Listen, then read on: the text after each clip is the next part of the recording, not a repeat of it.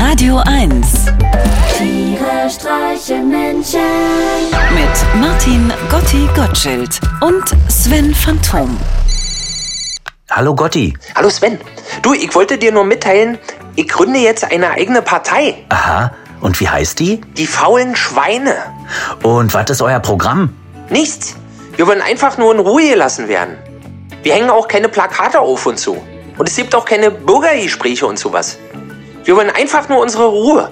Wie viele seid ihr denn bisher? Wir sind inzwischen drei Leute aus allen Schichten der Gesellschaft. Das klingt ja schon mal vielversprechend. Meine Frau, meine Tochter und ich. Ähm, kann man denn als Familie einfach so eine Partei gründen? Genau darum geht's, Sven. Das interessiert uns ja nicht.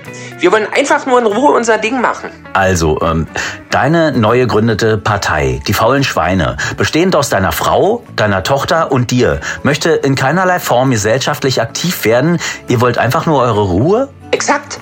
Ich denke, dass wir damit die Interessen einer schweigenden Mehrheit in Deutschland endlich angemessen vertreten.